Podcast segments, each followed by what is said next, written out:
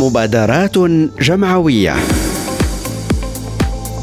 لكل مبادرة أثر في الحياة والمجتمع. ولكل فكرة بصمة في الحاضر والمستقبل. مبادرات جمعوية. قصص مبادرات ملهمة.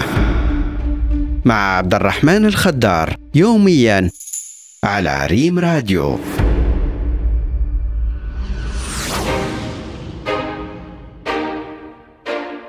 هم شباب وشابات من تخصصات علمية ومهنية مختلفة. جمعهم هدف واحد هو خدمة مدينة ورززات مسقط رؤوسهم ما استطاعوا لذلك سبيله من هذا المنطلق أسس هؤلاء الشباب جمعية أطلقوا عليها مجلس شباب ورززات. أنشطتهم استفاد منها العالمين القروي والحضري بورززات. كيف لا والهدف هو خدمة ورززات بأكملها. المبادرة التي قامت بها جمعية شباب ورززات يمكن تصنيفها ضمن ما هو تربوي وتعليمي وثقافي وتنموي. فمن بين أنشطة هذه الجمعية التي قامت بها مؤخرا كانت في قلب العالم القروي بورززات وتحديدا بقرية تغزيرين المتواجدة بمرتفعات إمغران. إذ بهذه القرية قامت الجمعية بتقديم عرض تحسيسي للمتعلمين والمتعلمات حول أهمية حماية حاسة البصر وقدمت لهؤلاء المتعلمين نصائح وتوجيهات للحفاظ على حدة البصر. إلى جانب هذا الأمر استفاد تلاميذ وتلميذات هذه المنطقة من ثلاث ورشات قدمت لهم من قبل هذه الجمعية. الأولى هي ورشة للرسم والأعمال اليدوية والثانية هي ورشة للألعاب الخارجية والثالثة هي للقراءة والتعبير الشفهي. كما نظموا أيضا دوريا مصغرا لكرة القدم لفائدة تلاميذ وتلميذات مدرسة تغزيرين.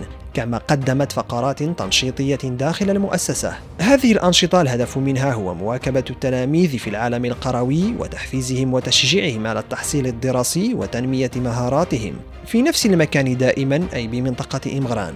نظمت جمعية مجلس شباب ورزازات دوريا لكرة القدم لفائدة براعيم قرية تغزيرين. والهدف من تنظيم هذا الدوري هو إتاحة الفرصة لهؤلاء البراعيم لتفجير مواهبهم الكروية وتحفيزهم على تنمية وصقل مواهبهم الرياضية. هذه الأنشطة وأخرى يقوم بها مجلس شباب ورزازات والغاية هي الإسهام في تنمية مدينة ورزازات تربويا وثقافيا وتعليميا. كيف لا؟ وهي مسقط رؤوس هؤلاء الشباب.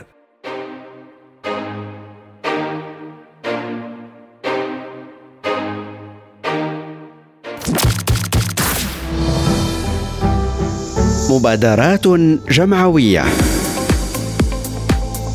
لكل مبادرة أثر في الحياة والمجتمع. ولكل فكرة بصمة في الحاضر والمستقبل.